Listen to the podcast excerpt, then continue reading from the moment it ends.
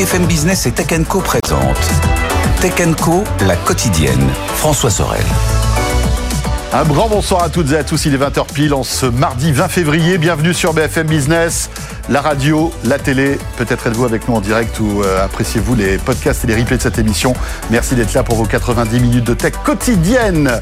C'est sur BFM Business bien sûr. Avec au sommaire ce soir, eh bien, des nouvelles du premier patient Neuralink. Elon Musk a communiqué évidemment via X pour nous dire que euh, non seulement il est en bonne santé, j'allais dire, mais en plus il arrive à faire des choses rien que avec la pensée en quelque sorte à manipuler une souris. On va en parler dans quelques instants. On évoquera aussi la guerre du e-commerce chinois avec euh, évidemment Temu, AliExpress, une concurrence effrénée qui commence à titiller Amazon d'ailleurs. C'est ça qui est intéressant. Et puis on s'intéressera à cette expérimentation que euh, le site de contenu pour adultes Dorsal est en train de tester avec la startup Opal pour vérifier si euh, en fait l'internaute est bien majeur. On verra que tout ça fonctionne entre autres grâce à la biométrie. Ce sera en toute fête de Tech Co. Merci d'être avec nous, bienvenue et c'est parti pour vos 90 minutes de tech quotidienne sur BFM Business. Tech Co, la quotidienne, le débrief de la tech. Et vous le savez, de 20h à 21h, c'est une heure de débrief avec ce soir pour justement commenter l'actualité des visages que vous connaissez, des voix que vous connaissez, mais aussi quelques nouvelles personnalités. À commencer par Victoire Rivaton qui est avec nous. Bonsoir Victoire. Bonsoir, merci de m'accueillir. La première fois. Première. On n'a pas encore parlé du bizutage, hein, de la première intervention dans le débrief de Tech Co. Non, c'est pas vrai, il n'y en a pas. Je suis très difficilement impressionné, François. on est très gentil et merci d'être là. Euh, on va découvrir un petit peu votre parcours dans un instant parce que j'aimerais aussi présenter Hugo Weber qui est avec nous. Salut Hugo. Bonjour François. Directeur des affaires publiques chez Miracle. Il n'en est plus à sa première du débrief de Tech Co. Euh, Frédéric Bianchi est avec nous aussi. Bonsoir Frédéric. Bonsoir journaliste à BFM Business, bien évidemment, la famille, comme on dit. Et puis Bruno Guglielminetti qui est avec nous en visio ce soir. Salut Bruno. Bonsoir. Quel plaisir de te retrouver, mon cher Bruno. Ça faisait un moment quand même. Un plaisir partagé. Très heureux d'être là. Voilà, Bruno qui est de l'autre côté de l'Atlantique, du côté du Québec, euh, qui est un fin observateur de toute l'actualité tech et qui euh, nous fait l'amitié d'être régulièrement dans Tech Co pour débriefer l'actualité. Euh, on va parler Neuralink bien sûr dans un instant, on va parler aussi d'Apple avec, euh, vous le savez, le futur du SMS qui s'appelle le RCS, qui va arriver en Europe, qui va arriver un peu partout dans le monde d'ailleurs, et on croyait que cette innovation avait été poussée par euh, Thierry Breton et l'Union européenne, mais visiblement non, c'est plutôt la Chine qui aurait, euh, on va dire, poussé Apple à adopter ce, ce, nouveau système de messagerie. On va parler aussi du Vision Pro, la bataille des bacs connectés. Et euh, tout à l'heure, on le disait, euh, on s'intéressera au e-commerce chinois. C'est vrai qu'on est tous impressionnés par les tarifs de certains euh, produits qu'on retrouve sur certains sites chinois. Voilà, ça coûte pas cher, mais ça pollue énormément et ça fait du mal évidemment à tout l'écosystème du e-commerce. On, on, évoquera tout cela dans un instant. Mais pour débuter, j'aimerais que Victoire vous vous présentiez un petit peu. Avec plaisir. Alors je sais pas si on peut se tutoyer, si on se vous ouais. voit, c'est toujours on un peu tutoie, délicat. On, va se tutoie, passer 20 heures. Voilà, c'est ça. À passer 20 heures, on peut se tutoyer. Se tutoyer. Euh, Parle-nous un peu de toi. Quel est ton parcours? Alors mon parcours, je suis Victoire, je suis la fondatrice de Yo. Euh, oui. avec un point d'exclamation. Je suis consultante indépendante, donc je suis freelance dans toute cette grande tendance et cette mouvance qui euh, encourage les experts à se lancer en indépendant. Euh, J'accompagne mes clients dans leur exposition médiatique et l'amplification de leur message avec une vraie appétence et une spécificité pour les sujets tech. D'où ta présence ici. D'où ma présence tu es ici. Observatrice en je fait suis de, de tous ces sujets-là. D'une dizaine d'années, pendant trois ans et demi, j'ai dirigé la communication et les affaires publiques de Malte, une très oui. très belle scale-up européenne Mhm. -hmm. qui fait de la mise en relation entre euh, entreprises et freelance. Et avant ça, euh, beaucoup de consulting, euh, toujours dans le domaine de la tech. Donc vraiment, j'ai accompagné la naissance de la French Tech et j'ai observé ça avec beaucoup d'intérêt et beaucoup de passion. Parfait. Bienvenue en tout cas pour cette première. Merci. On va évoquer Neuralink dans un instant. Hugo Weber, euh, alors avant de, de, de, de survoler l'actualité, rappelons que tu es directeur des affaires publiques de Miracle. Euh, évidemment, tu, tu n'es pas là pour commenter les affaires Miracle, mais quand même, malgré tout, il faut quand même saluer dans ce, on va dire, dans ce marasme de la tech française, le succès insolent de Miracle, hein, voilà, qui euh, s'exporte, qui fonctionne bien, euh, et euh, voilà, vous avez communiqué les résultats il y a quelques jours de cela qui sont euh, excellents. Ouais, effectivement, c'est plutôt bien. Ouais, c'est plutôt, euh, c'est plutôt bien, et surtout cet effort de transparence dans la tech, on le voit pas beaucoup. On était les premiers chez Miracle à publier euh, nos, notre chiffre d'affaires, enfin notre notre revenu récurrent annuel, puisque c'est ce qu'on parle généralement dans, dans le secteur du logiciel, il y a trois ans. Et on a continué cet effort de transparence d'année en année, ce qui nous a amené, ben, il y a quelques jours, à présenter nos résultats pour l'année 2023. On a fait un peu plus de 160 millions de revenus récurrents annuels en 2023, 20% de croissance par rapport à l'année dernière. Et surtout, on a atteint la rentabilité. Aujourd'hui, on parle beaucoup de rentabilité pour les boîtes de la tech, la rentabilité sur Miracle Platform, qui est notre produit, notre produit historique. Voilà. Donc rappelons ce que vous faites. Hein. Vous êtes là pour euh, proposer des, des marketplaces, en quelque sorte, à des, euh, des sites de e-commerce qui n'en ont pas, hein, pour résumer en gros. Hein. Exactement. Moi, juste, juste un mot sur Miracle. Moi, je me rappelle en 2013, je crois que c'était Philippe Corot qui mm. était sur. J'avais rencontré à Monaco sur un salon du e-commerce et qui distribuait ses cartes de visite. et je vais vous faire une confidence, je n'y croyais pas du tout à Miracle. voilà, c'était une boîte parmi d'autres. Une Il y avait beaucoup non, mais les, les, fondateurs avaient beaucoup d'énergie, beaucoup de. Euh, ils y croyaient, ils y croyaient. Et, ben, ben, c'est très bien. Ils ont bien réussi. Ils sont allés sur un marché très porteur. Moi, j'avoue, à l'époque, il y avait la place de marché, il y avait Amazon. Je me suis dit, mais est-ce qu'il y a de la place pour autre chose qu'Amazon? Eh bien, ils l'ont prouvé, ils l'ont démontré, ils ont levé beaucoup d'argent. Ils ont une technologie qui fonctionne et aujourd'hui, c'est une success story française comme tu disais François, on peut s'en réjouir parce qu'on n'a pas tant que ça dans la tech française. Donc, euh, bah, encore bravo et tu euh, salueras. Euh, tous les, dirigeants de, de, Miracle. Ce sera fait. allez, on attaque l'actu avec Neuralink. Vous le savez, ce projet euh, vertigineux signé Elon Musk. Hein, Elon Musk est dans les voitures électriques et dans les fusées. Euh, il est, il était dans le paiement avec PayPal. Euh, enfin bref, il est un peu partout. Il est sur les réseaux sociaux et il a aussi, on, le sait, un penchant pour tout ce qui touche au transhumanisme finalement. Et son rêve, c'est que, eh bien voilà, demain on ait un cerveau augmenté en quelque sorte. Alors la porte d'entrée, c'est vraiment les personnes qui sont en situation de handicap, puisque l'idée là d'implanter euh, cette puce dans le cerveau, et là attention, hein, c'est une chirurgie qui est quand même assez invasive. Hein. On ouvre la boîte crânienne, on va pas rentrer dans les détails, mais on rentre une, puce dans le cerveau pour stimuler euh, des, on va dire des, des parties du cerveau qui permettent en fait aux gens en pensant à des choses qui sont par exemple complètement paralysées, eh bien de, de, faire fonctionner un appareil électronique. On avait vu des vidéos impressionnantes de singes justement qui arrivaient à jouer à des jeux. Et là, donc, l'actu importante, c'est qu'il y a quelques semaines de cela, le premier patient humain a été équipé de cette puce-là. Et Elon Musk a communiqué aujourd'hui même sur les premiers résultats qui sont encourageants puisque cette personne, visiblement, arriverait à piloter une souris, à faire bouger une souris par la pensée. Voilà, et c'est ça en fait qui est, qui est impressionnant. Encore une fois, ça a l'air de, de fonctionner. Euh, qui veut réagir sur ce sujet en premier? Je vois que Bruno est avec nous, hyper concentré. Bruno, est-ce que tu es impressionné par les, les débuts de Elon Musk avec euh, euh, donc Neuralink? Ben, écoute, euh, déjà de savoir que le patient est vivant après l'intervention chirurgicale, c'est une bonne nouvelle. euh, de savoir qu'il est capable d'interagir avec euh, un objet, c'est une excellente nouvelle. Maintenant, il faudra voir pour euh, la suite des choses. On ne sait pas dans, dans, quel état il est. et, et j'ai l'impression que, parce que là, on parle d'une communication qui a été faite par Elon Musk, tu le disais, par, sur sa plateforme X, mais on n'a pas plus de détails sur euh, tout le processus qui a été fait, euh, quel encadrement a été fait là-dessus. Euh, on sait que cette première étape, elle a été faite, mais on avait vu un singe faire la même chose. Donc, il reste encore beaucoup d'informations à être partagées. Et j'ai l'impression, un peu comme Thomas dans les Bibles, j'ai l'impression que tant qu'on le verra pas, cet individu-là, ou qu'on verra pas des vidéos, pour nous montrer le, cheminement, le parcours, comment ça s'est fait, ben, ça va demeurer une information intéressante mais euh, tout reste à venir dans le cas de Neuralink. Oui, parce qu'il faut se méfier un peu de la communication qui est on va dire parfois assez euh, assez pushy hein, d'Elon Musk. Enthousiaste. enthousiaste, bien sûr. Il dit ceci les progrès sont bons et le patient semble s'être complètement remis avec des effets neuronaux auxquels nous nous attendions. Le patient est capable de déplacer une souris sur un écran simplement en y pensant. Victoire? C'est vertigineux. Euh, qu'est-ce que tu en penses euh C'est vertigineux. Je trouve ça assez extraordinaire. Alors moi, je, partage l'avis de Bruno. Hein, tant que je l'ai pas vu. Euh, je, n'y crois pas. Je trouve que c'est porteur d'espoir. Alors après, c'est pas nouveau hein, d'implanter des puces. Il y avait une entreprise en, en 2021 qui s'appelle Batel qui l'avait fait notamment sur un jeune homme qui avait perdu l'usage de son bras. Mhm. On lui avait implanté une puce. Alors faut savoir, c'est assez rigolo. Hein, les électrodes qui relient la puce au cerveau sont plus fins qu'un cheveu. Donc on lui avait implanté, faute de moyens, on a dû lui retirer.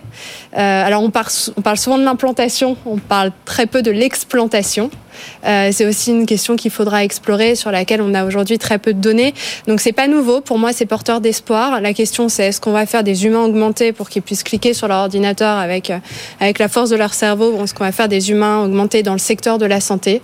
Euh, Ça, c'est aussi quelque chose auquel je vais m'intéresser. Moi, je suis une grande optimiste, donc je trouve que c'est une chouette nouvelle, et, et je serai de l'avis de Bruno. Attendons de voir. Ouais. Ce qui est intéressant, Fred et Hugo, c'est que euh, visiblement, le... alors on ne sait pas grand-chose hein, sur ce patient, euh, ce premier patient. On peut imaginer que c'est quelqu'un qui a été volontaire, parce que bien sûr c'est une, une, opération qui est invasive, on va dire, et qui peut avoir des, des, des conséquences euh, très graves. On peut imaginer que c'est une personne qui est, figée dans un fauteuil roulant hein, et qui n'a plus d'autre choix que d'autre espoir que de tester ce, cet implant. Hugo, voilà, première information plutôt positive, mais plutôt positive, mais moi ça me fait quand même très très peur parce que le dessin euh, d'Elon Musk et des euh, transhumanistes de la tech, il n'est pas uniquement dans le cadre médical pour euh, pour des personnes qui ont un besoin médical en France. On a quand même un, code civil qui est très précis là-dessus. L'implantation de puces, l'implantation de matériel extérieur ne se fait que dans un cadre médical. Moi, quand je regarde ce qui se fait dans la tech, quand je vois Peter Thiel, euh, qui était associé avec euh, Elon Musk, qui n'a jamais démenti le fait de s'être réinjecté du sang humain, je me dis que les visions de euh, d'Elon de, Musk, elles sont peut-être pas juste à but médical, mais c'est vraiment de la philosophie transhumanisme qui est poussée poussée jusqu'à son bout. Et finalement, c'est pas quelque chose de, de, très neuf parce que Hérodote, Cinq siècles avant Jésus-Christ, on parlait déjà de la fontaine de Jouvence, et je me demande, pour reprendre l'expression de Bruno euh, un peu biblique, si on n'est pas dans ce, dans ce cadre-là d'un fantasme transhumaniste. Oui. Fred? Oui, mais effectivement, mais je pense qu'on en est quand même très très loin. Elon Musk, alors lui, donc il y, a la dimension thérapeutique qui va être qui est mise en avant, mais euh, sa motivation initiale, c'est de faire en sorte que l'homme maîtrise la machine et l'intelligence artificielle avec ses implants et que la machine ne prenne pas le pas sur l'homme. Bon, c'est une vision un peu de science-fiction. Moi, quand j'entends Elon Musk dire ça, j'ai l'impression qu'il me parle de ses colonies sur Mars. On n'y est pas, on y est très loin. On parle de technologies d'abord très invasives. On ne sait pas vraiment. On a, alors euh, depuis le début on le dit, hein, mais c'est complètement opaque. On n'a aucune information. Je crois qu'il y a une boîte aux, Pays-Bas qui a fait à peu près ce type de, de, euh, d'expérience avec des puces sur une personne qui était tétraplégique. Là, pour le coup, on l'a vu la personne. Hein. Mhm. Elle a été implantée. On a vu, il y a, des vidéos. On voit cette personne, eh bien, grâce à ses implants, arrive à marcher, arrive à se lever. Donc là, on a une expérience qui est euh, euh, qui est médiatisée. Là, euh, Elon Musk, on ne sait rien, on peut lui faire confiance. On sait qu'il a levé plus de 300 millions de dollars. Maintenant, on est encore très très loin du transhumanisme, de quoi que ce soit. On ne sait même pas si ça marchera. On parle de technologies très invasives. Il peut y avoir des infections, il peut y avoir des lésions. Enfin, voilà, c'est prometteur pour le moment. En tout cas, il faut faire confiance à Elon Musk, mais on est très très loin de vraiment de technologies efficientes qui pourront, sur le seul plan hmm. thérapeutique, déjà redonner de l'espoir à beaucoup de malades. Bruno. Et puis, il faut garder euh, en tête aussi euh, que c'est une entreprise, Neuralink, qui vaut quand même 5 milliards de dollars. Alors, il faut s'assurer qu'au niveau des, des, communications, les nouvelles soient bonnes. Alors, euh, non, je, je, suis vraiment curieux, d'avoir plus d'informations sur ce dossier-là parce que euh, manque beaucoup de ficelles euh, pour attacher cette histoire-là. oui, c'est vrai. Mais peut-être que dans quelques jours ou semaines, Elon Musk nous euh, communiquera une vidéo hein, de ce premier patient. Je pense que tout, tout, ça est très secret parce que, évidemment, c'est tout neuf. Je pense qu'ils attendent de voir un peu s'il n'y a pas de, de, de contre-indications, enfin d'effets indésirables, etc., etc. Ça va monter en puissance. Mais c'est vrai que l'idée d'Elon Musk, c'est au départ d'aider des personnes qui sont euh, tétraplégiques ou alors dans, dans, un état de handicap très très lourd, et puis après, voilà, nous apporter ce cerveau augmenté pour que demain on puisse penser encore plus vite, euh, faire des choses qu'on ne peut pas faire, enfin voilà. Et, et, là, c'est vrai que là, c'est vrai que le, pas entre euh, la, la, la, thérapeutique et l'augmentation, oui, oui, oui il peut aller très vite. Bah, si, si, ça fonctionne. la chirurgie esthétique, elle est née euh, après, la, après la Première Guerre mondiale, quand on a voulu réparer les gueules cassées. Hein, voilà, au départ, c'était euh, c'était à but thérapeutique, et puis aujourd'hui, euh, on se met du botox dans le front. Donc c'est vrai que si ça fonctionne pour aider bien fait chez toi, les malades, comment C'est très bien. Ça marche très bien, ouais. Ça marche très bien. Ça se voit quasiment pas, quoi. Donc si ça fonctionne sur des malades, oui, effectivement que demain, on va vouloir, enfin en tout cas, il y aura toujours des désirs d'augmenter. Mais encore une une fois, voilà, moi je suis assez, assez sceptique sur l'avenir de telle technologie pour le moment. Et puis il faut saluer le courage quand même du patient qui s'est fait implanter, euh, implanter euh, cette puce-là, parce que euh, les tests sur les singes qui ont été faits, je ne veux pas faire l'apologie des tests sur les animaux, mais sur 23 singes à qui on a implanté une puce, il y en a 7 qui ont survécu. Donc le risque, il est quand même extrêmement important. Et, et je pense qu'à un moment donné, il faut remettre aussi un peu de, non pas de transhumain, mais d'humain dedans, et saluer le courage de cette personne-là. Si c'est pour le progrès médical, tant mieux, et on le verra avec, enfin, on, on l'appréciera. Si c'est pour du transhumanisme, j'ai un peu plus de mal.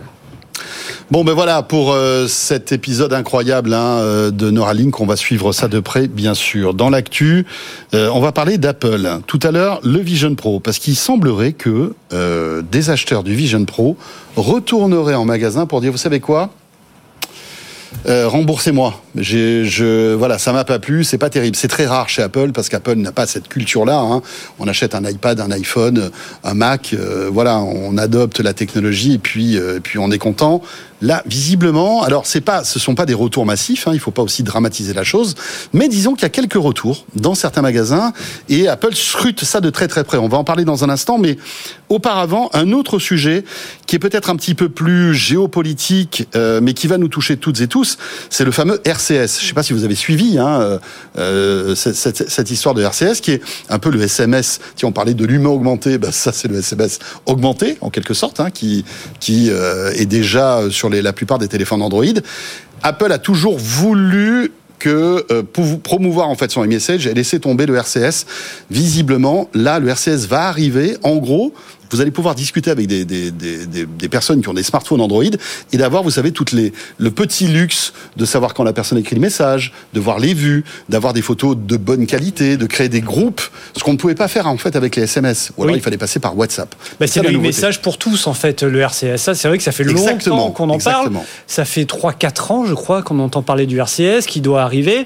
Bon, je crois qu'il y a quand même pas mal de, d'opérateurs euh, qui sont, euh, qui sont assez frileux, qui veulent conserver le SMS, bon, il y a des e-messages, je crois que Google a une technologie à peu près équivalente, il y a des messageries WhatsApp, euh, sauf qu'Apple, euh, bon, euh, ils, veulent, ils veulent conserver leur e-message, mais ce qu'on a appris, c'est vrai, ces derniers jours, c'est que la Chine aurait contraint Apple à intégrer le RCS, ce qui est assez normal hein, quand, on, quand on est Apple et qu'on vend, je, crois que la Chine, ça doit être 20-25% de ses ventes de son marché, hein, quelque chose comme ça. Bon, bah, si la Chine dit euh, mettez, euh, Apple met le RCS, Apple va, mettre le RCS.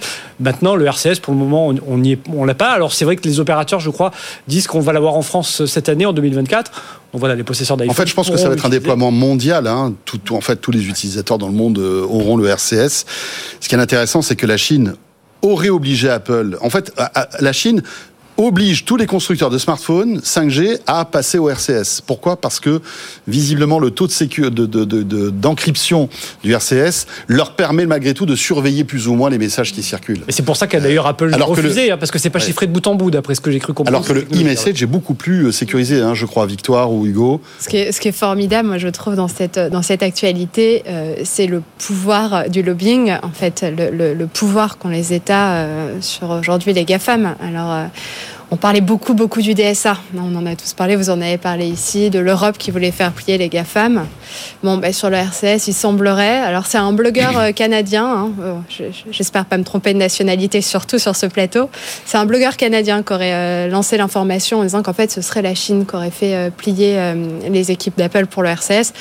Je trouve que finalement, dans cette actualité, c'est ça qui est très fort. C'est, bon, l'Europe n'a pas fait plier Apple, alors que la Chine, en mettant en place un plan qui éventuellement obligerait à avoir le RCS, a réussi à leur, faire changer euh, complètement d'opinion, une opinion qui était quand même portée euh, euh, par Tim Cook. Donc moi, c'est ça que je trouve extraordinaire. Mmh. Bah, L'Europe a quand même fait plier Apple sur des connectiques, l'USB-C par exemple. Aujourd'hui, les iPhones ont l'USB-C, le câble Lightning. L'App Store Aujourd'hui, on voit hein, que ces GAFAM, enfin, aussi puissants soient-ils, quand un État dit, écoutez, si vous voulez continuer à commercialiser chez moi, il va falloir répondre à telle ou telle norme, bah, ces entreprises, eh ben, elles s'y plient. Hein.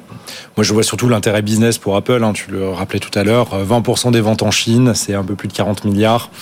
Euh, moi, je me pose pas la question. Hein, si je suis Tim Cook, euh, je vais pas me priver de 20% de mon marché. vous voulez le RCS Attendez, vous savez quoi? Vous l'avez dans 10 jours. Ça vous va? Bruno, qu'est-ce que tu en penses? Ben, je pense que c'est une bonne nouvelle parce qu'au niveau de la compatibilité des différents systèmes, euh, mais de l'autre côté, moi, ce qui m'inquiète un peu, c'est tous les métadonnées et, qui, qui, suivent avec et qui sont moins sécuritaires, qui viennent avec cette nouvelle norme.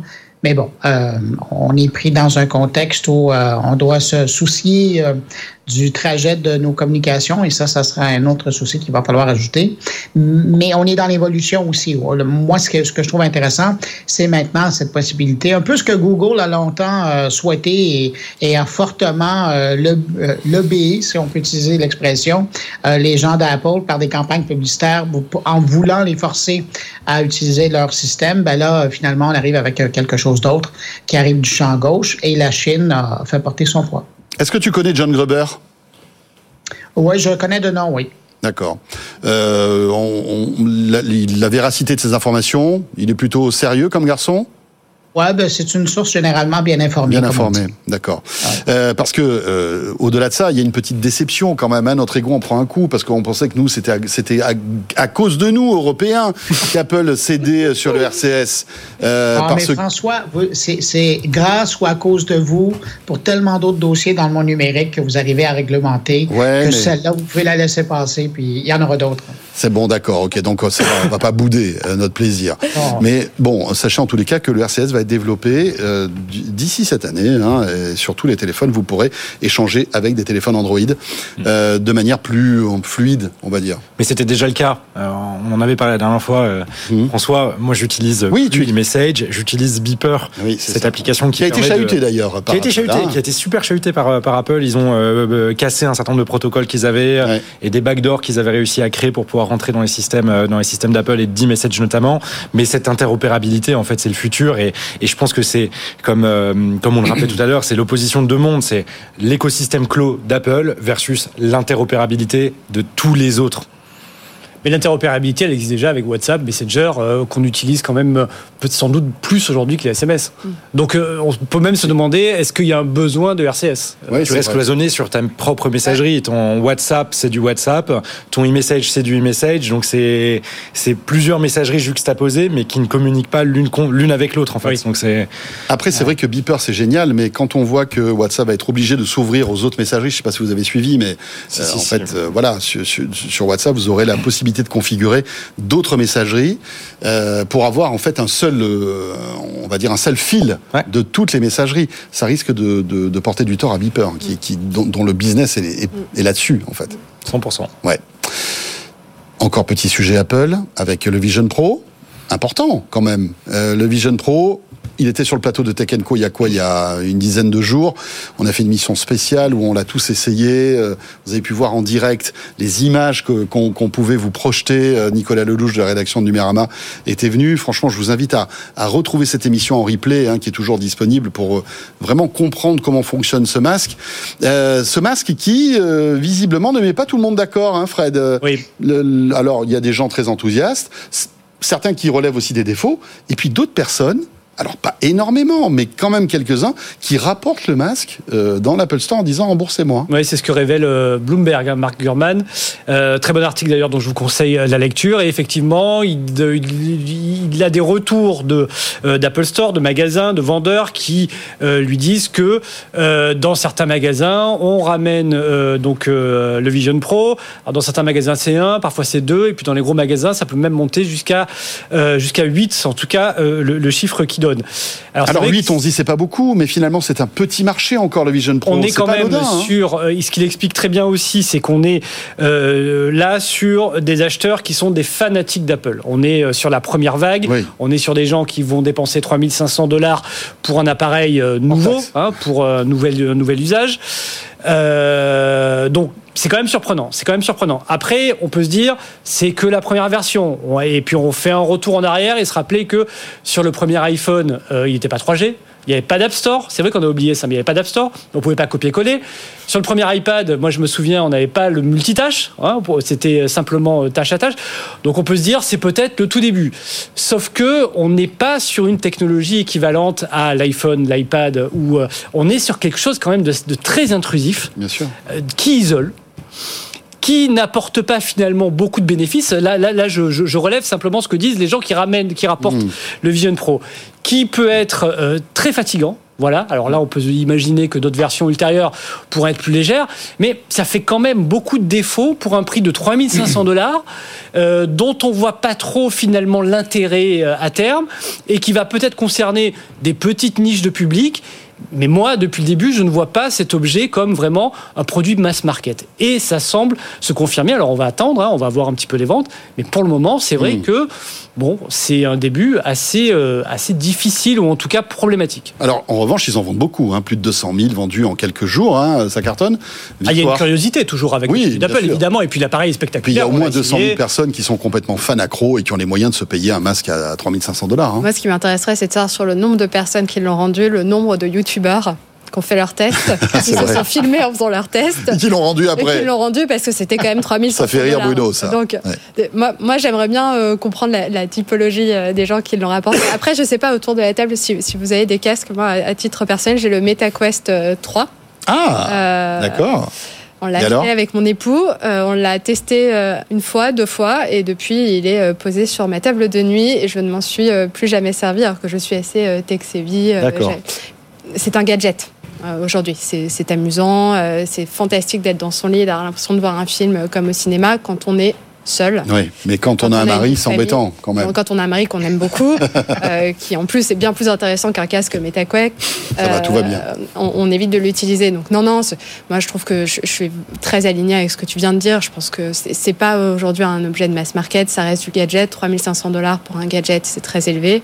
Et, et, je suis assez persuadée que les gens qui l'ont rapporté, c'est des gens mmh. qui voulaient faire le test, ce film en train de faire le test oui. et récupérer la mise. Il y a beaucoup de gens aussi dans les témoignages, de gens qui disaient que ça fait mal à la tête, c'est lourd, pour qui c'est vraiment contraignant, c'est un objet qui n'est pas agréable à utiliser pour certaines personnes. C'est pas, pas le cas de tout le monde. Bruno oui, ben, c'est intéressant euh, que Victoire évoque euh, le, Quest, que ce soit le 2 ou le 3, parce que euh, l'expérience, c'est pas du tout pareil, mais c'était la dernière expérience qu'on avait. Et, et aujourd'hui, avec un Quest sur la tête, on commence à pouvoir faire bien des choses, particulièrement dans le domaine du divertissement.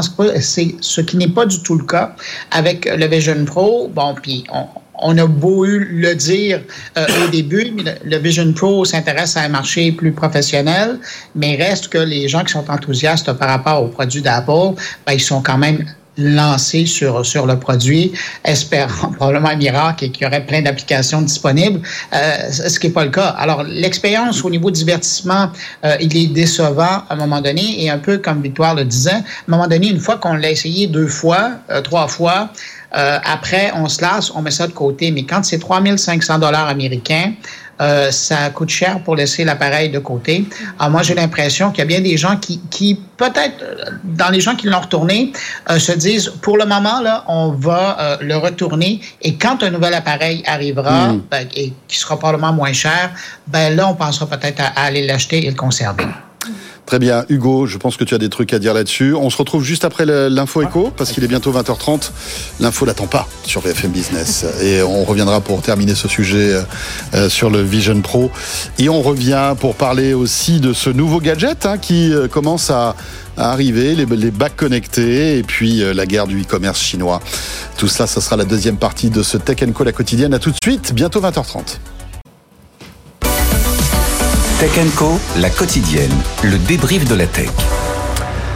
Avec ce soir avec nous sur le plateau, Victoire Rivaton, consultante indépendante et fondatrice de Yo, Hugo Weber, directeur des affaires publiques de Miracle, en visio, Bruno Guglielminetti, journaliste animateur du Carnet de l'actualité numérique, un podcast que je vous recommande chaudement euh, pour connaître toute l'actualité tech euh, partout dans le monde, hein, et pas qu'au Québec. C'est ça qui est bien avec Bruno. Et puis Frédéric Bianchi, bien évidemment, journaliste maison BFM Business. On a tous donné notre petit avis sur le Vision Pro. Hugo n'a pas eu le temps. Hugo, quand même. tu ne l'as pas, testé Non, pas, pas du tout Non, pas, pas, particulièrement d'avis. J'ai pas eu la chance de le tester comme toi, François, sur le plateau de, de BFM Business. C'est vrai, on est un peu pistonné, euh, j'avoue. tu veux, parfois, les entrées, on en profite, on en profite. Donc non, pas, particulièrement d'avis sur, euh, sur euh, le Vision Pro mon seul avis, c'est quand je regarde les vidéos que j'ai pu voir sur YouTube ou sur des chaînes de médias euh, où on voit des gens qui sont en fait très seuls quand ils font ça, quand ils utilisent le Vision Pro. Ah, c'est vrai que ce que disait Fred, ça, on est quand même isolé. Ils sont, ils ont l'air très très seuls en fait. Ouais. L'écran isole encore une fois. L'écran isole, ouais, c'est clair. Mais c'est un pari, un, pari un peu fou hein, de la part d'Apple hein, de, de, de, lancer cette nouvelle verticale de produits. On verra bien. Hein, on imagine bien sûr que pour l'instant c'est un, un, masque qui est quand même assez, comme tu le dis. Euh, euh, qui, qui, nous coupe un peu de la réalité, mais je pense que demain, on arrivera à quelque chose de plus en plus, euh, on va dire, euh, fin et miniaturisé. C'est ça sans doute hein, l'objectif. Et voilà, on verra bien. Euh, on a terminé là-dessus. On enchaîne avec euh, un autre, euh, j'allais dire gadget, qui sans doute sera moins onéreux. C'est les bagues, parce que il faut savoir que les bagues connectées commencent à intéresser pas des startups, mais aussi des géants. Euh, alors, géants coréens, on sait que Samsung en aurait une dans son carton qui devrait sortir dans, les mois qui viennent. Euh, et puis Apple, voilà, c'est aussi une rumeur qui circule actuellement. Apple aurait en fait des plein de brevets pour sortir une bague connectée alors ça sert à quoi une bague connectée? Ben, Ça sert un petit peu à, à, monitorer sa santé, comme on le fait avec une Apple Watch. Sauf que c'est plus petit. Il euh, y a des gens qui ne supportent pas d'avoir une montre, ben, peut-être qu'ils pourront avoir une bague, et vice-versa, euh, finalement. Mais ce qui est intéressant, c'est que on, a déjà des startups françaises qui font ça. Euh, qui sont, Il y a Circular, hein, qui est une boîte euh, qu'on a reçue déjà dans Tech qui a sorti une bague connectée. Enfin bref, voilà, c'est quelque chose qui n'est pas nouveau. Mais on voit que les géants américains s'y intéressent. C'est plutôt, plutôt intéressant encore un énième gadget qui va terminer sur la table de nuit de Victoire ou pas À côté du, le, du Quest Pro C'est pas le genre de bague que je préfère, ah. très honnêtement. Petit message au mari. Euh, non, moi je m'amuse toujours quand il y a des, des, rumeurs comme ça. Alors j'ai un, un, peu l'impression que la, la, bague, la bague connectée, c'est l'Arlésienne. Alors moi je, je m'amuse à aller voir chez, sur les communautés de fans euh, Apple euh, ce qui se raconte. Et alors ce qui était assez drôle, c'est qu'il y avait deux types de réponses. Il y avait ceux qui disaient euh, bah, alors sortez-moi le finger pay et je l'achète tout de suite. Ouais. Finalement, c'était ça dont les gens avaient envie. Puis les deux autres qui disaient, excusez-moi, je vais être un petit peu plus trivial, que euh, s'ils sortaient la ring connectée, euh, il faudrait bientôt sortir les dildos connectés. Alors j'ai trouvé que c'était très intéressant et que ça donnait un petit peu de vision euh, à Apple. Non, à mon sens, à mon sens, ça reste très gadget. Je vois pas ce que ça pourrait faire de plus aujourd'hui euh, qu'une Apple Watch. Effectivement, il y a déjà, euh, il y a déjà des entreprises qui en font. Alors ça va de 100 dollars à 300 dollars avec des modèles d'abonnement et puis des modèles sans abonnement. Il y a des modèles qui sont faits pour les femmes. Ça, je trouve ça assez intéressant, qui vont aller vraiment monitorer euh, les cycles, euh, la santé féminine et le sommeil. Ça, ça va être euh, un petit peu moins cher. Et puis après, il y a celles qui vont aller chercher jusqu'à le nombre de calories qu'on aura brûlé. Donc c'est quelque chose qui existe. J'ai du mal à voir comment Apple peut être vraiment très différenciant euh, sur, sur ce sujet. Hugo? Moi, je vois juste un marché qui est minuscule, celui de la bague connectée. C'est 20 millions de dollars en 2022 et le potentiel économique c'est 161 millions de dollars en 2030. Donc en fait c'est un marché qui est oui qui est tout petit, tout petit ouais. La réalité c'est que quand on l'étend à ce qu'on appelle le wearable tech, on rentre sur un marché qui est beaucoup plus gros, 200 euh, 200 milliards je crois, euh, ouais 200 milliards c'est ce que j'avais euh, ce que j'avais vu en ligne. Après au-delà du marché, moi ce que je vois c'est surtout une course à la miniaturisation et en fait qui peut le plus, peut le moins. Euh, plus vous arrivez à faire des choses qui sont petites, plus vous arrivez à les mettre partout, que ce soit dans une bague, dans une montre, dans des chaussures, dans des vêtements, euh, dans des euh, Apple Vision Pro ou dans les yeux directement ou dans le cerveau. Oui. Oui, c'est vrai que là, la boucle est bouclée. Bruno, euh, alors bon, c'est vrai qu'on suit l'actu tech depuis pas mal d'années. La bague connectée, c'est pas nouveau, mais ce qu'il y a de nouveau, c'est que là, c'est les géants un peu de la tech qui s'y intéressent, hein, Samsung et Apple.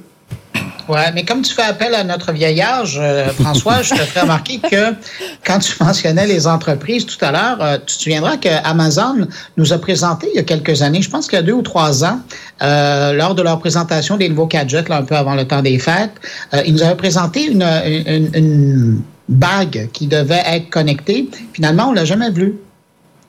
Oui. Ah, ça, ah. Et, et, ça revient un peu à ce que Hugo disait. Il y a, je, je, pense qu'il y a un énorme intérêt, mais je pense que cet intérêt-là, il, il, est nourri par de plus petits joueurs, parce que le marché est pas énorme. Et euh, j'ai pas l'impression que ça vaut la peine de leur part d'investir des millions pour euh, aller chercher quelques millions supplémentaires alors qu'avec certains produits ben, ils peuvent carrément aller chercher des ouais, milliards. mais Bruno la nouveauté c'est que là Samsung c'est pas une rumeur. On, on, peut imaginer que si Samsung lors de sa dernière conférence de presse a, a présenté en teasing cette, cette bague connectée c'est que voilà ils y croient qu'elle va sortir. Donc là c'est plus des petits joueurs hein. Samsung c'est quand même le géant coréen de l'électronique. Ouais, Samsung... ouais mais François Samsung, c'est le même qui nous avait présenté en 2020 son petit Bali, qui était la petite boule qui suivait le président lors de la présentation. Finalement, et j'ai jamais apparu. La dernière fois qu'on l'a vu, euh, il a été mentionné euh, lors du dernier CES, mais il n'est pas encore sur le marché. Là. Ouais. Bon, donc tu, oui, tu crois que ça va faire pchit cette bague, Fred? Non, mais Samsung, il croit à tout. Tu disais Samsung, ils y croient, mais Samsung, ils ont lancé quantité de produits. Bon, et ils n'ont pas tous marché, loin de là. Amazon aussi, euh, Apple peut-être. Moi, je rapprocherais la bague finalement du Vision Pro. Ça n'a aucun rapport. Ce sont deux outils qui n'ont strictement rien à voir, mais qui sont, on se retrouve un peu 15-17 ans après la sortie du smartphone, on se dit, et maintenant, qu'est-ce qu'on fait? Et maintenant, on fait quoi? C'est quoi l'avenir? Alors, c'est vrai que le smartphone, on l'a fait plus grand, l'iPad, on l'a fait plus petit, la montre, mais maintenant, on fait quoi? Est-ce qu'il y a une autre manière pour euh, l'être humain d'interagir avec la technologie? On peut même aller jusqu'à Neuralink, on peut se dire que c'est aussi imaginer comment on va interagir demain avec la technologie. Donc, bah, c'est un casque, c'est une bague, c'est ci, c'est ça. Ça reste pour le moment gadget, et on a l'impression que l'iPhone, c'est un peu l'objet technologique ultime qu'on est mis dans les mains des individus depuis 20 ans et on voit pas vraiment ce que ça va être après. Alors l'écran qui se déplie, le, euh, des hologrammes, mais bon, pour le moment, on n'avance pas, on reste quand même sur le smartphone qui est l'outil technologique de ce 21e siècle. Et tout le reste, après, c'est des petits, gadgets qui, raviront certainement les fans de technologie. Mais le, le grand public, la masse, elle va pas plus loin que le smartphone pour aujourd'hui. Bon, Très bien. C'est en tout cas ce que j'ai l'impression. Non, non, non, mais vous avez sans doute raison. Moi, je me dis que finalement, Apple, tout comme Samsung, teste des pistes avec de nouveaux produits pour voir un peu, euh, bah déjà le retour des utilisateurs, des clients, voir un peu comment les médias réagissent, voir surtout si ça mord ou ça mord pas. Finalement, bon, ils vont perdre, euh, oui, quelques centaines de millions ou quelques milliards, mais ça fait partie un peu de leur job. Ils défrichent des terrains, euh, parfois ils reviennent sur leurs décisions, et donc ils ils tentent comme ça, ils jettent des petits cailloux pour voir ce qui se passe. Parce que cette montre, demain, peut être, par exemple, pour Apple aussi, une nouvelle manière d'interagir avec le masque. Parce que c'est vrai que le, masque, on n'en a pas parlé, mais il a mm. toute une batterie de capteurs qui permettent en fait de détecter, de détecter vos mains pour interagir avec ce que vous voyez dans le masque. Mais si on a une bague, on aura sans doute plus de précision aussi pour interagir. Donc voilà, on, peut imaginer que c'est aussi peut-être un coup de billard à plusieurs bandes. Donc voilà, c'est un peu tôt, on fantasme. Bruno et François, pour aller dans, dans, le sens de ce que tu dis, euh, tu as tout à fait raison. Et c'est pas pour rien qu'Apple a bloqué euh, euh des, des, dizaines et des dizaines de brevets qui vont dans ce sens-là, parce qu'ils savent qu'il y a une technologie à développer, justement parce qu'on s'en va dans... Euh, on parlait tout à l'heure de, de, wearable, donc, donc, de technologie portable. Euh, c'est dans le sens où on va. Alors, est-ce que ça va se porter au doigt ou à l'oreille? Ou euh, dans un vêtement reste à trouver. Mais l'idée qu'Apple investisse autant d'argent, autant d'argent dans la recherche et dans l'acquisition de brevets, euh, c'est pas, euh, ça donne un signe de l'intérêt qu'on porte à, à, ce développement de justement de partir du téléphone intelligent, mais d'aller ailleurs maintenant. Ok, on verra bien. En tout cas, dès qu'elle sortira, on pourra la tester, cette bague, pour voir un petit peu ce que ça donne. Euh, il nous reste 12 minutes. J'aimerais qu'on évoque aussi une autre bataille, cette fois-ci, euh, qui est pas technologique, mais qui est commerciale. C'est la guerre du e-commerce, euh, qui fait rage des sites de e-commerce, plus précisément, avec un nouveau, euh, nouvel arrivant. Hein, depuis quelques mois, tout le monde parle de Temu. Ils sont d'une puissance incroyable. Ils ont investi, je sais pas combien de millions euh, durant le Super Bowl pour un, écran pub. Euh, ils sont en France très puissants aussi. Enfin voilà, ils sont partout sur les réseaux sociaux. Euh, moi-même, je me suis fait avoir, j'ai téléchargé l'appli Temu. J'ai un peu monde, un peu monde de vous le dire, mais mais c'est rigolo parce qu'il y a plein de jeux dedans. Je sais pas si vous avez testé, mais euh, vous lancez des roues pour avoir des promos supplémentaires, vous payez. Euh, C'était exactement ça sur Wish hein, déjà. Hein. mais mais ouais, copier totalement le modèle. Hein. Exactement. Et la question qu'on se pose, il y a un article très intéressant sur le dans le magazine Forbes qui dit est-ce que Temu pourrait faire de l'ombre à Amazon aux États-Unis? Parce que Temu arrive aux US. alors évidemment, ils sont tout petits, mais ils commencent vraiment à grappiller des parts de marché. On voit que ce marché aussi euh, commence à être un peu compliqué. Hein. Euh, euh, AliExpress aussi souffre de la, concurrence de Temu. On sent que c'est un peu comme ça me fait penser un peu comme aux, fabricants de smartphones chinois il y a quelques années. il y en avait beaucoup trop. On voit que le marché est en train de se concentrer. Fred, à ton avis, est-ce qu'il n'y a pas trop de, sites de e-commerce comme ça chinois Alors, quand on parle de sites de e-commerce, là, on parle de ce qu'on appelle le dropshipping, c'est-à-dire Wish ou Temu, c'est pas Amazon. N'ont pas d'entrepôt, ils n'ont pas de livreur, ils n'ont pas tout, tout, tout, toute la logistique qui fait la puissance d'Amazon. C'est-à-dire qu'on commande sur euh, Wish ou Temu, euh, la commande est passée sur, enfin, sur une usine chinoise qui vous le livre en général deux, trois mois après. Voilà. Alors, euh, pas toujours, pas aussi, ça, ça, ça, peut être plus rapide. Alors Wish au début c'était très long, maintenant le processus s'est accéléré. Temu c'est entre, je crois, 5, ou, 5 jours ou une semaine en fait. Temu c'est aujourd'hui beaucoup plus rapide. Euh, j'ai l'impression que ça a marché, euh, oui, alors très bataillé. Wish, on, disait, Wish, leur introduction en bourse, c'est en 2020, ça valait 14 milliards de dollars. Là, on a appris ces derniers jours que l'entreprise était rachetée par une entreprise de Singapour, un spécialiste d'Internet de Singapour, pour 170 millions de dollars. Voilà. L'entreprise s'est complètement effondrée. Alors, on se souvient qu'en France, elle avait été interdite. Mais bon, c'est surtout la pression concurrentielle. Ce sont, c'est une activité euh, qui est très compliquée. D'abord, il y a des coûts d'acquisition très, très, élevés. On, tu, tu l'as dit avec Temu, hein, qui a dépensé 7 millions, je crois, de dollars euh, euh, lors du Super Bowl, qui est obligé d'offrir euh, pour des millions de dollars de frais de livraison, parce qu'on parle de produits qui valent 3, 4, 5 dollars. Il faut dépenser 5 dollars de livraison derrière, on n'achète pas. Donc il faut offrir la livraison. Donc il y a des coûts d'acquisition très élevés. C'est des entreprises qui. Enfin, ils récoltent des données perso aussi, euh, attirent la rigueur qui ont de la valeur. Hein. Enfin, je veux pas aussi j'en perds mon micro. C'est titan tout ça, mais euh, je pense que Victoire et Hugo vont y revenir. Vas-y. Et, donc voilà, donc c'est des entreprises qui ont beaucoup de mal à atteindre l'équilibre euh, euh, financier et, euh, et qui, bah, on voit, qui sont très éphémères. Je crois que Temu a, malgré leurs dépenses au Super Bowl, ils commencent déjà à perdre des clients aux États-Unis, alors qu'ils sont arrivés il y a un an et demi seulement. Mmh. Donc voilà, c'est très éphémère. On a, euh, ça arrive, ça arrive très fort. L'application, on la télécharge, on va commander deux trucs et puis on va se dire bon, est-ce que j'ai finalement euh, besoin de cet écarteur de narine euh, acheté sur et livré depuis depuis mais la Au moins, tu ronfles plus. Pas certain. Mais maintenant, je ronfle plus. Oui. voilà, c'est ça. C'est vrai. après, ce qui est vrai, c'est qu'ils font une croissance qui est monumentale dans dans le e-commerce français. Il y a les chiffres de la FEVAD et de Médiamétrie qui sont parus ce matin. C'est 17 millions de visiteurs uniques sur Temu par mois. C'est un Français sur trois. Qui, a un an, personne ne les connaissait quasiment. Non, non, personne ne les connaissait. Mm. Et, et c'est le premier site d'e-commerce chinois rentré dans le top 10 des sites e-commerce. Euh, voilà. Après, pourquoi est-ce qu'il rentre dedans? C'est une politique de la demande euh, complète. Enfin, on sponsorise des produits. Euh, tu parlais de, de, du coût d'acquisition client. Euh, aux États-Unis, euh, Wired ont sorti un très bon article dessus où il disait simplement que Temu perdait 30 dollars par commande.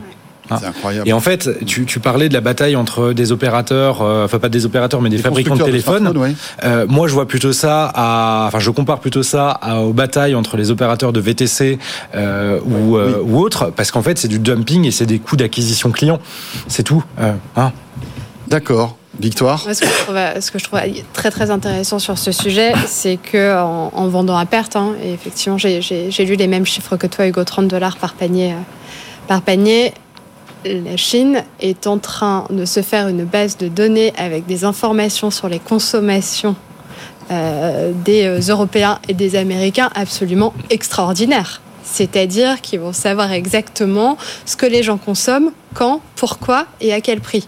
Et alors, ce qui est assez intéressant sur, sur Temu ou Temu, euh, c'est qu'ils ne communiquent absolument pas on ne connaît pas leurs résultats, on ne connaît pas leurs chiffres. Et quand on les interroge sur la, question de la sécurité des données, évidemment, ils répondent que euh, tout est très privé et que ça ne sort pas. Ça reste en Chine. Moi, c'est plutôt cet aspect-là euh, qui m'effraie quelque peu, c'est de me dire qu'on est en train de donner un nombre d'informations. Un peu comme TikTok, hein, finalement. Exactement. Ouais. Exactement. Euh, voilà. Euh, aux, aux, Chinois. Et, et, par ailleurs, souvent pour consommer euh, des objets absolument inutiles qu'on n'achèterait pas euh, dans la vie courante. Ouais, mais c'est vrai que dangereux c'est dangereux et on voit la puissance en fait des réseaux sociaux. La plupart des influenceurs qui sont payés hein, par toutes ces boîtes là, euh, eh bien voilà, expliquent comment commander, comment avoir des codes promo, etc. Et c'est vrai que moi je me mets à la place de tous ces ados qui n'ont pas forcément un pouvoir d'achat énorme, le pouvoir se faire plaisir avec une paire de baskets qui ressemble à la paire de baskets qui coûte euh, 50 fois plus cher, ou avoir des AirPods qui coûtent euh, ben, 10 fois moins cher mais qui ressemblent à des AirPods, mmh. c'est tentant aussi. Voilà, et, et c'est vrai que c'est un peu un cercle vicieux. François, tu mets le doigt sur exactement le sujet, c'est celui des produits contrefaits sur ces sites-là, des produits illicites et des produits dangereux. Euh, tu rappelais à juste titre que Wish avait été déréférencé en France, mais pourquoi est-ce que Wish a été déréférencé? C'est que sur l'étude de la Direction générale de la concurrence et de la répression des fraudes, sur 90% des jouets qui ont été étudiés, euh, pardon, sur 90% des, jouets qui étaient vendus sur le site de Wish étaient des jouets qui étaient dangereux. Qui, ne, qui, en fait, qui, voilà, qui ne répondait pas aux normes françaises. CE ou euh, NF. NF. Pareil pour euh, les produits électroniques qui sont vendus, c'est 90% de produits dangereux. Enfin, juste qu'on se rend bien compte, on met dans, dans les mains d'enfants des produits qui sont dangereux pour leur santé. Mm-hmm. On met dans nos cuisines des grippins qui menacent de mettre le feu à votre appartement ou votre maison. On parle de ça hein, sur ces sites-là. Et moi, je suis très confiant dans la capacité du consommateur à faire la différence entre un produit de très mauvaise qualité ou un produit contrefait et des sites e-commerce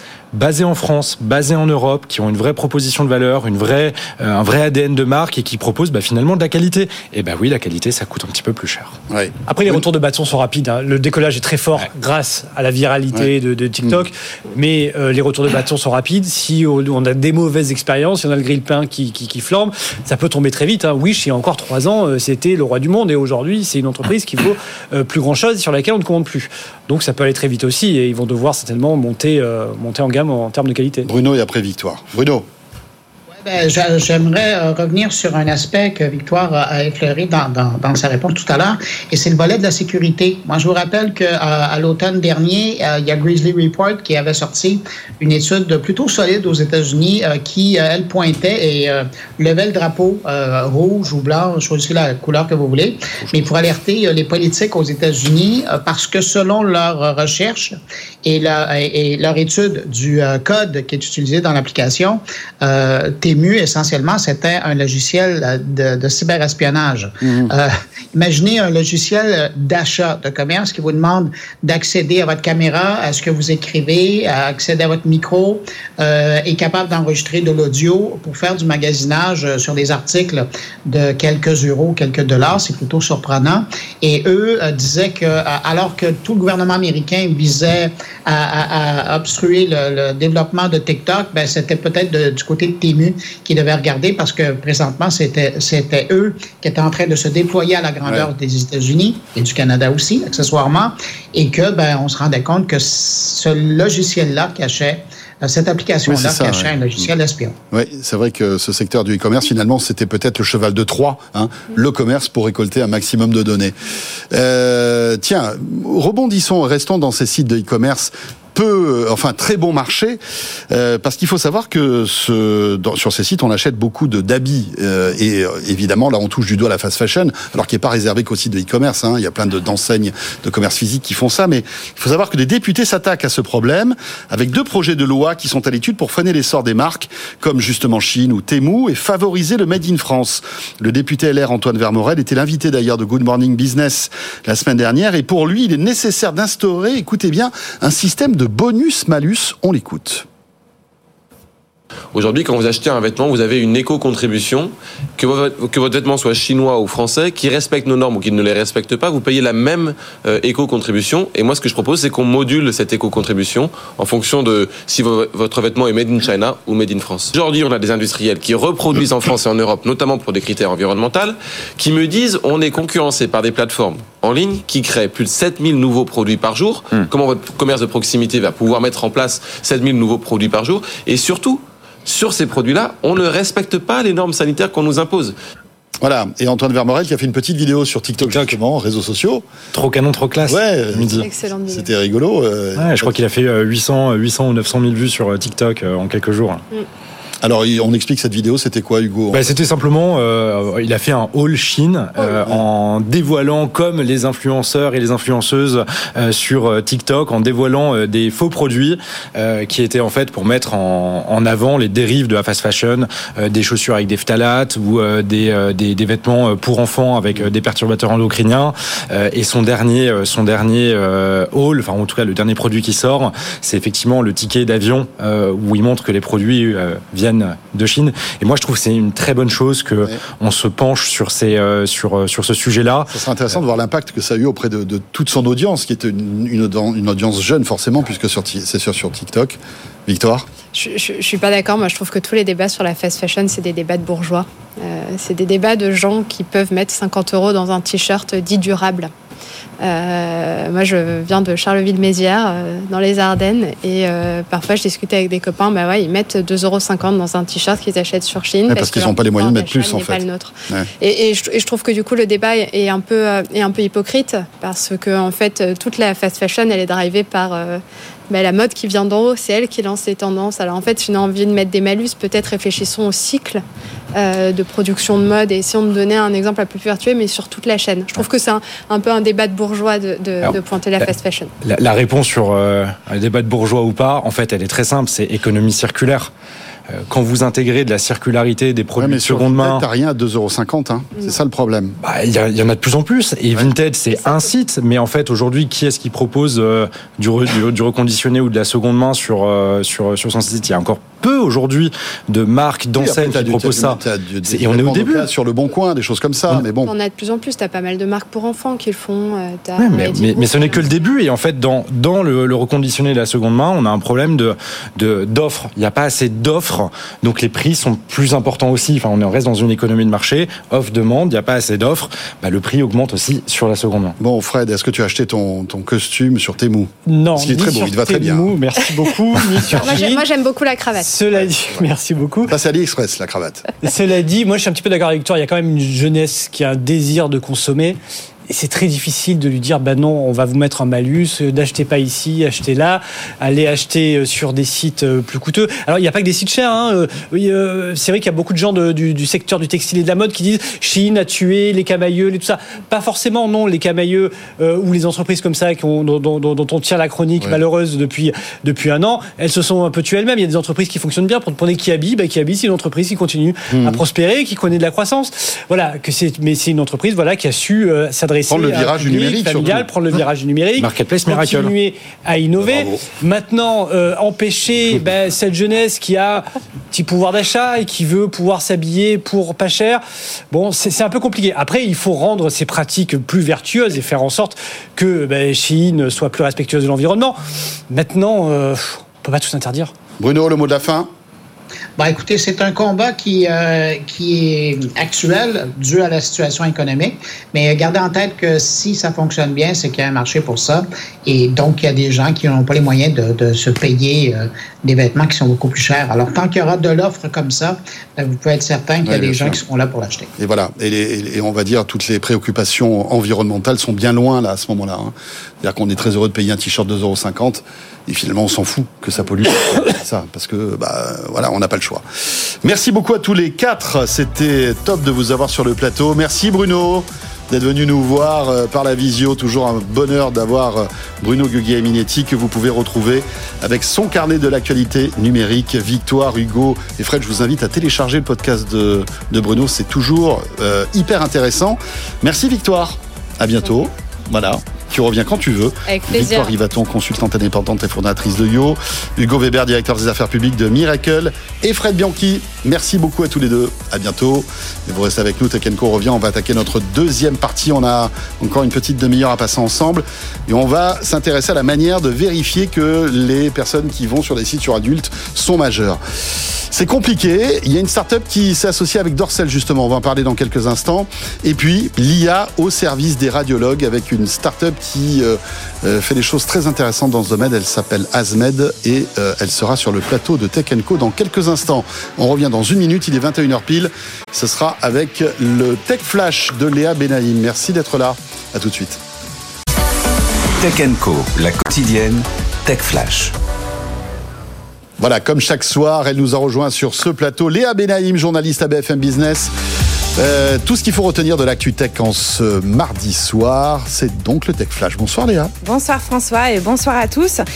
Euh, pour commencer ce soir, le célèbre groupe de hackers Lockbit a été durement frappé. Une importante opération de police impliquant 11 pays dont la France. Des agents d'Interpol ont infiltré le réseau pour en prendre le contrôle. Deux suspects ont été arrêtés et plusieurs dizaines de serveurs saisis. Ces cybercriminels sont à l'origine de milliers d'attaques qui se chiffre en milliards d'euros. Mais attention, cependant, à ne pas crier euh, victoire trop vite. Le site principal a bien été mis hors ligne, mais les opérations de rançon logiciel peuvent, elles, continuer. On vous donne des nouvelles euh, du premier patient de Neuralink trois semaines après avoir reçu l'implant. Le patient zéro va bien, d'après Elon Musk. Il est désormais euh, capable de déplacer une souris d'ordinateur uniquement par la pensée. Maintenant, les équipes de Neuralink tentent de faire en sorte qu'il puisse cliquer sur la souris.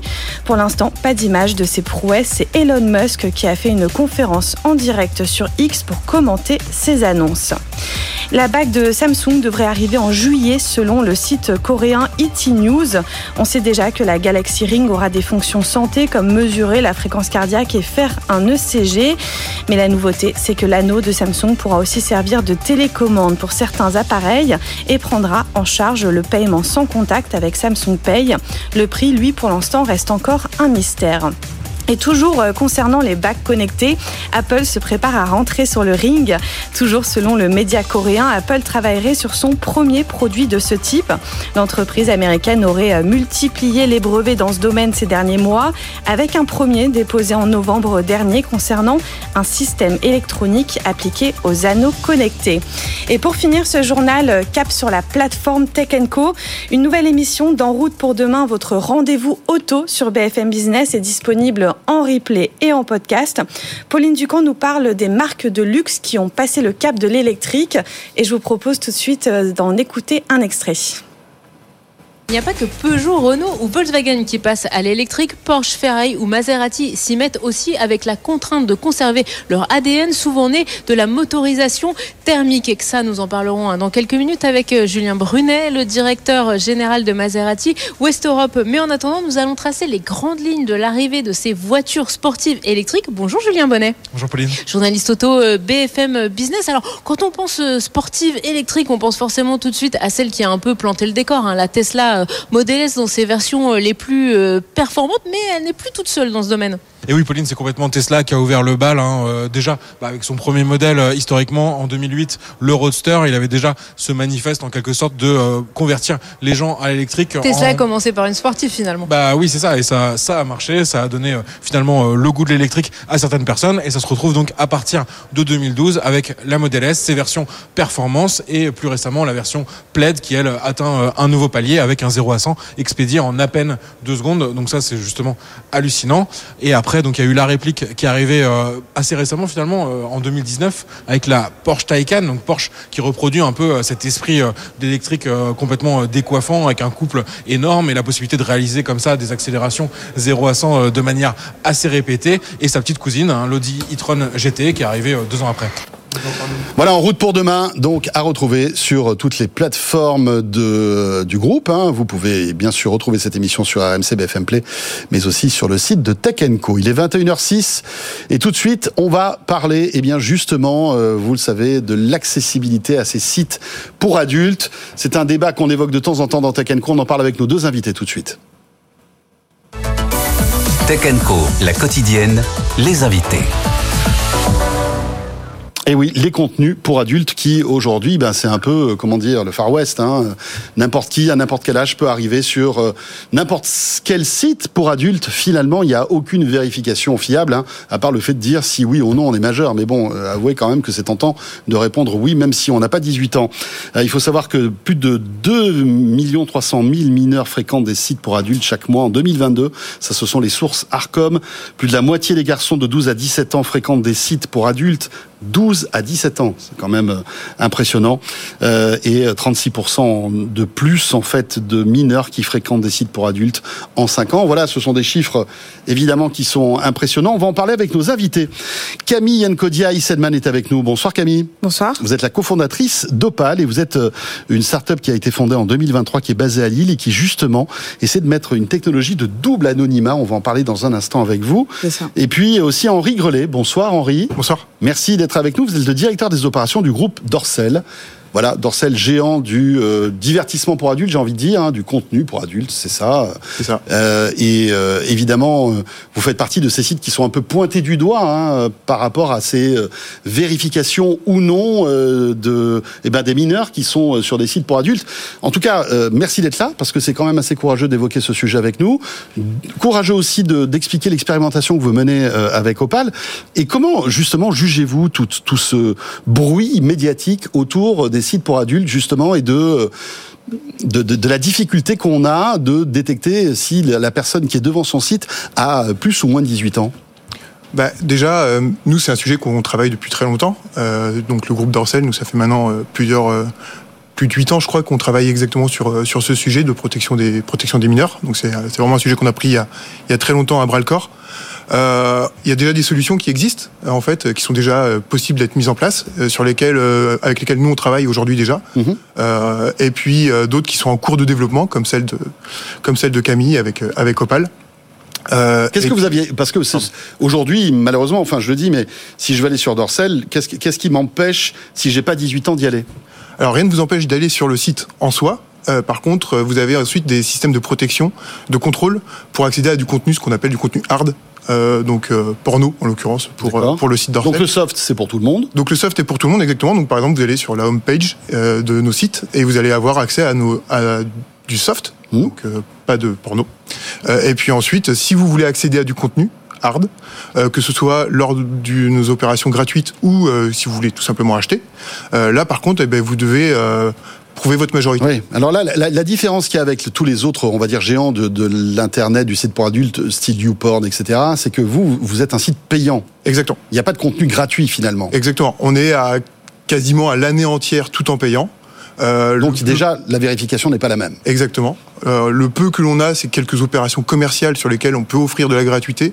Mais quand bien même on a ces opérations commerciales, on demande à avoir euh, un contrôle de la majorité via deux, trois systèmes qui existent, qui sont existants aujourd'hui sur le marché et qui sont implantés chez nous depuis, je vous dis, je crois que c'est 8 ans maintenant pour, pour la plupart. D'accord. Parlez-nous un petit peu de l'expérimentation que vous avez menée, je crois, de décembre à janvier dernier, Ouais. avec Opal. Exactement. Bah, ça fait euh, quasiment un an maintenant qu'on parle, je crois, avec, euh, avec Camille et ses équipes. Euh, et donc, euh, ils nous ont approchés, puisque euh, il y a euh, bah, un peu plus d'un an, je me souviens plus exactement quand, je suis désolé. Donc, il y a eu ce- cette nouvelle loi qui a été mise en avant par, euh, par le l'ex-ministre du, du numérique. Oui, Jean-Noël Barrot. Jean-Noël Barrot, exactement. Et donc, ça, ça a amené quelques acteurs. Il n'est pas allé bien loin d'ailleurs. hein. Enfin, voilà. Mais, Et- le sujet revient sur la le table sujet revient sur la table, Il reviendra très sans bien, doute sur la et- table. Et, et- et en soi, c'est un, c'est un sujet qui doit être mis sur la table et qui doit être, qui doit avancer. Et donc, on a eu euh, plusieurs acteurs qui nous ont approchés, et donc euh, les équipes d'Opal en font partie. On a eu pas mal de discussions. Euh, leur, euh, leur, euh, comment dire, leur, euh, leur produit euh, nous paraissait, euh, nous paraissait intéressant et, et nous paraissait euh, tout à fait exploitable euh, pour des tests. Euh, nous, on est, on est ouvert à, à mener des tests. C'était pas le premier, ça n'est pas non plus le dernier. Donc euh, voilà, on, on emmène plusieurs dans le temps. Est-ce que vous arrivez malgré tout à savoir si vous avez des mineurs qui alors usurpent l'identité d'un adulte avec une carte bancaire, etc., et qui se connectent sur votre site? Vous arrivez à détecter ça ou pas? Alors, c'est la limite des systèmes euh, aujourd'hui techniques, c'est que en effet, ce qui se passe dans une famille, on ne peut pas le détecter. Ah non. Euh, un, un papa qui donne sa carte, alors je vais donner un exemple très bête, hein, mais le papa qui donne sa carte à son enfant, euh, en effet, on ne va pas pouvoir le détecter, puisque c'est vraiment un acte Oui. d'achat avec la carte qui va nous donner, qu'on considère nous comme étant un achat. De la même, mais après, c'est c'est ce qu'on considère l'intimité de la famille euh, ou l'intimité d'une maison, l'intimité de peu importe, et ce qui fait que là, en effet, on a on a cette limite là aujourd'hui euh, avec les avec les outils qui existent. Maintenant, euh, plus ça avance, plus ces outils sont perfectionnés, euh, et donc on arrive à, à à réduire, on va dire, les trous dans la raquette. Camille, alors présentez-nous Opal, expliquez-nous le- l'expérimentation que vous avez menée avec euh, le site Dorsel. Eh ben, merci. Du coup, euh, Opal, c'est donc une plateforme de vérification de l'âge euh, pour toutes les plateformes destinées aux adultes. Donc là, on parle du, de contenu pour adultes de type Oui. pornographique, mais Oui. pas exclusivement. Euh, on peut s'adresser à d'autres types de contenus qui sont également réglementés.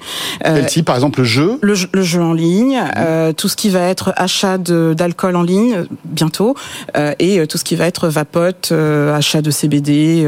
voilà, donc on peut vraiment nécessite tirer. là, on va dire, une preuve d'une majorité. Exactement, une preuve de majorité pour s'assurer que le consommateur derrière est bien euh, en âge de pouvoir consommer le contenu qu'il souhaite consommer.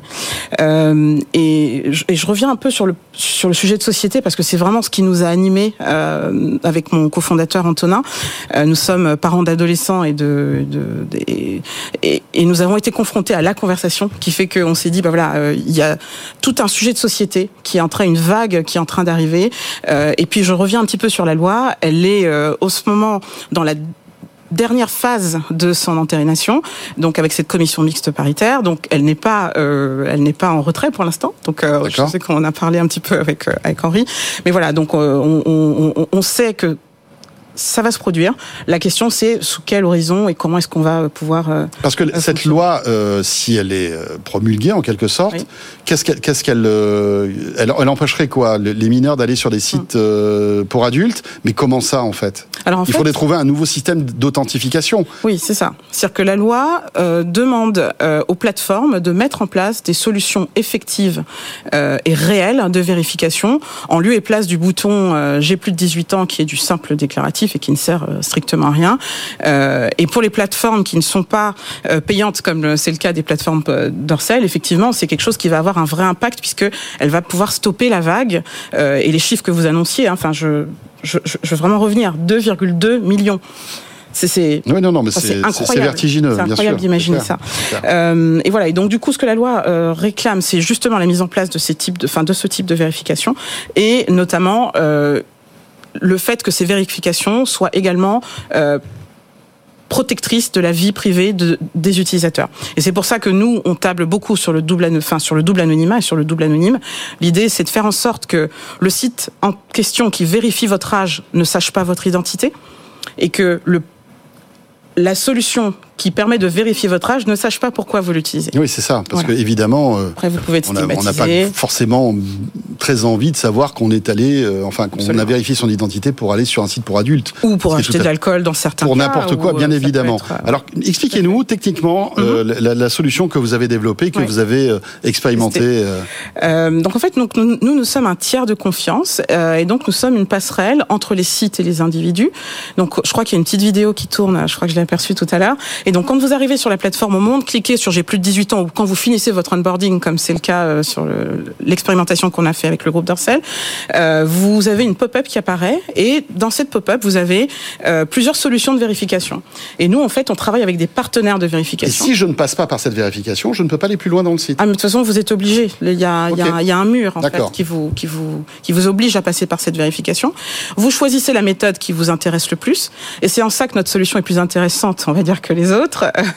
c'est que nous offrons du choix. Et donc, du coup, les utilisateurs, même s'ils ont la tentation, qu'ils sont embêtés par le fait d'avoir un mur et qu'ils ont la tentation de partir, il y a toujours une solution qui va être plus favorable euh, que l'autre et, donc ils vont euh, pouvoir sélectionner et aller jusqu'au bout de, euh, de, la vérification. Alors le choix de ces systèmes d'authentification, qu'est-ce mhm. que vous proposez?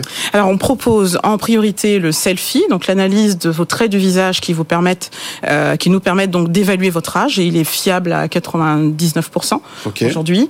une vérification de vos documents d'identité, si jamais c'est la méthode que vous souhaitez euh, utiliser. Mais donc le selfie suffit. Par exemple, je suis devant mon ordinateur, je clique, il y, a une pop-up. Et en moins de 30 secondes, vous passez. D'accord. Et je crois que c'est que c'est ce qu'on voit sur la vidéo. Oui, et donc en moins de 30 secondes, vous passez euh, à Mais qu'est-ce que vous faites de ces données? Alors nous ne conservons pas ces données puisqu'en fait il y a un une sorte de passerelle qui est mise en place entre nous et les sites internet. Et donc les données en fait transitent chez la solution de vérification. Comme le disait Henri tout à l'heure, c'est un marché qui est déjà très mature. Il y a toutes sortes de, de types de vérification d'identité possibles. Hein, on peut en avoir euh, mhm. de toutes sortes. Et eh bien, ces entreprises-là sont responsables de leurs services, comme elles le font aujourd'hui euh, dans leur euh, dans leur quotidien. Et donc on ne fait que passer l'information. Donc nous, on récupère un jeton de majorité, on le passe, et donc on, fait, on ne fait que passer le relais euh, d'un côté. Euh, et donc à partir du moment où vous, que l'IA de votre système détecte que la personne a plus de 18 ans, Exactement. là le mur, le mur tombe. Et on peut euh, progresser dans le site. Absolument. là, le défi, c'est pour les sites gratuits, parce que finalement, Dorsel est bon élève dans cette histoire-là, mais dès le départ, finalement, Mhm. C'est une expérimentation, mais le, paiement est déjà un mur en quelque sorte. Euh, est-ce que les autres sites et l'immense majorité de ces, sites mhm. pour adultes qui sont gratuits mhm. vont jouer le jeu? C'est ça la question. Ben, c'est tout l'enjeu de la loi. Donc toute la question est de voir comment est-ce qu'on va pouvoir permettre à ces plateformes euh, de continuer à exister, puisque ce sont des, enfin, ce sont des entités, des business euh, qui existent et qui fonctionnent. Comment leur permettre de continuer à exister dans ce cadre-là euh, et euh, en implémentant euh, la loi euh, telle qu'elle leur a été demandée. Donc il faut que ça puisse tenir en termes de coûts et il faut pas qu'ils perdent en termes de conversion. Donc ça c'est quelque chose auquel on pas veille. Gagné, non? C'est pas simple, mais on a des solutions aujourd'hui avec ce qu'on propose qui est notamment sans téléchargement d'une mmh. application C'est-à-dire que notre solution est pure web, donc il n'y a pas de téléchargement. Donc il Ouais, y a dans le très peu de navigateur, il y a- exactement tout arrive dans le navigateur. Donc il y a très très peu de pertes de consommateurs dans le funnel euh, de conversion. Tiens, justement, euh, Henri, quel- quel- quels ont été les retours des, des utilisateurs de votre site et qui ont été, euh, on va dire, exposés à ce, à ce système Opal? Sincèrement, euh, est-ce que ça a gueulé? Est-ce que Euh, Alors, euh, ça, ça, ça- non, ça n'a pas, ça n'a pas gueulé, non, non. Euh, non, mais ça aurait pu être le cas. Ouais, mais on a non, on n'a pas eu de, on n'a pas eu ce ressenti-là. Euh, nous, on- si on se mesure juste par rapport aux chiffres déjà, en gros, on est à peu près sur les mêmes niveaux de conversion que ce qu'on en a habituellement quand on fait des opérations pour faire venir du monde sur nos sites. C'est-à-dire que encore une fois, euh, chez nous, donc tout est payant. Donc, on- en gros, il faut se créer un compte Oui, et sûr. ensuite payer pour accéder à du contenu. Là, il y avait donc une étape supplémentaire qui était donc de passer par un système de vérification supplémentaire que juste le fait de te payer. Euh, et du coup, euh, ce- au niveau, de- au niveau du- de la conversion, on n'a pas perdu grand-chose. Après, en effet, on est, nous, une clientèle qui est prête à déjà avoir une étape supplémentaire avant d'accéder à du contenu, ce qui est forcément la différence euh, par rapport à des sites à des contenu gratuit ou des tubes, comme on, appelle ça plus communément.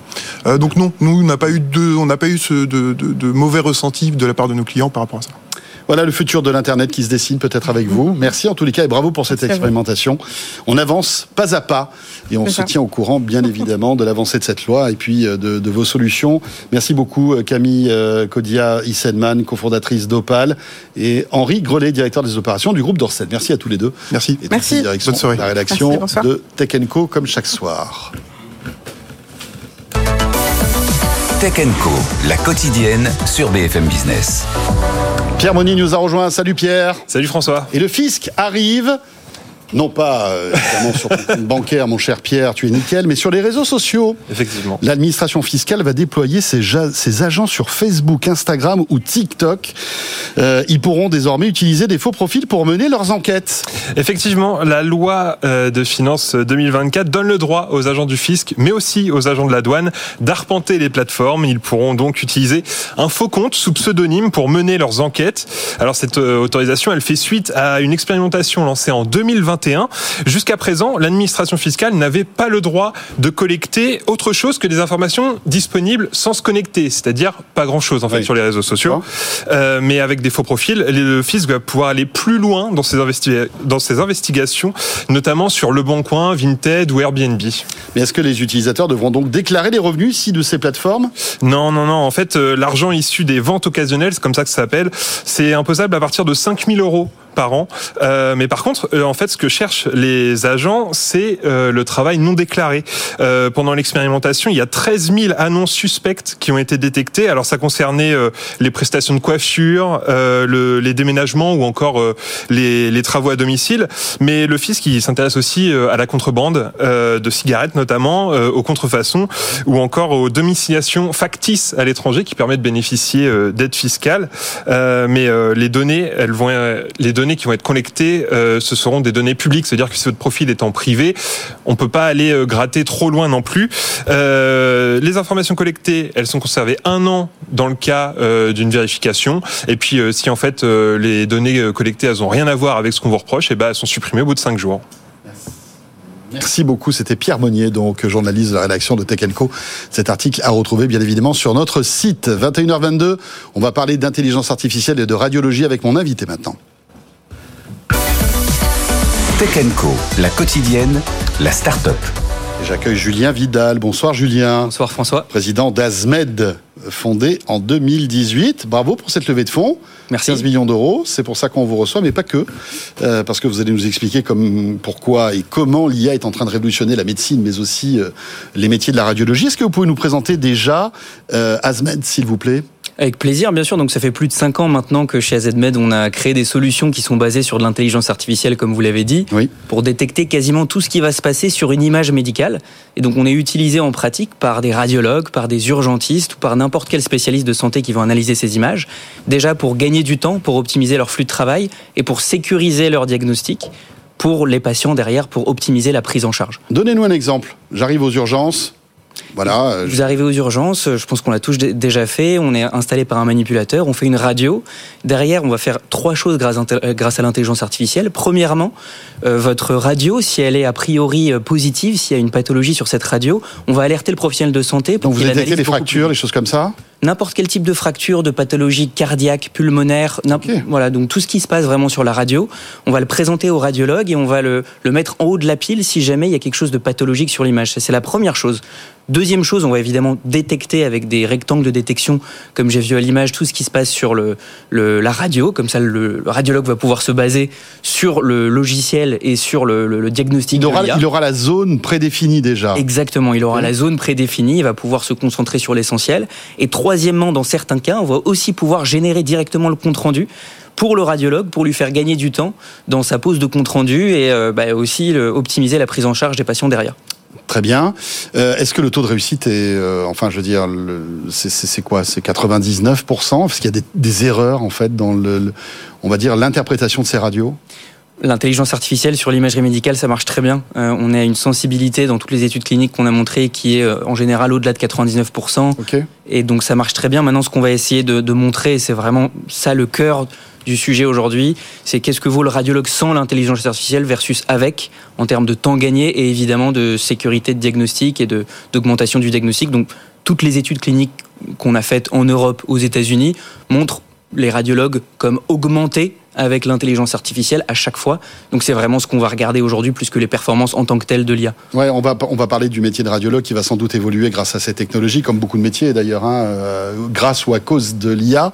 Mais quel type de pathologie vous arrivez à détecter avec l'IA Parce qu'on l'a dit, les fractures. Vous avez parlé aussi de de, de pathologies cardiaques. Euh, vous détectez quoi en fait? Des fractures, des tumeurs, des ça va jusqu'où en fait? Alors, c'est n'importe quelle lésion osseuse traumatique. Vous tombez, vous avez mal quelque Que part. les os Que- Ça, c'est le- le- le pro- la première verticale. La deuxième verticale, c'est effectivement euh, tout ce qui va se passer au niveau du thorax, donc du poumon et du cœur, et qui est visible évidemment sur l'image médicale. L'intelligence artificielle va jamais pouvoir inventer une pathologie qu'on va pas pouvoir voir à l'image, mais que le patient de temps en temps a. Donc il faut un cliché de bonne qualité. Il faut un cliché de bonne qualité. Et euh, C'est que les radios, ça marche aussi avec les IRM et les scanners. Aujourd'hui, on fait la quasi-totalité de ce qui se passe sur les radios. La levée de fonds de 15 millions d'euros aujourd'hui, elle nous permet de doubler les effectifs sur les 18 prochains mois, à la fois commerciaux pour mettre à disposition ces logiciels et techniques pour développer d'autres solutions d'intelligence artificielle sur d'autres modalités d'acquisition, scanner, IRM, vous l'avez dit.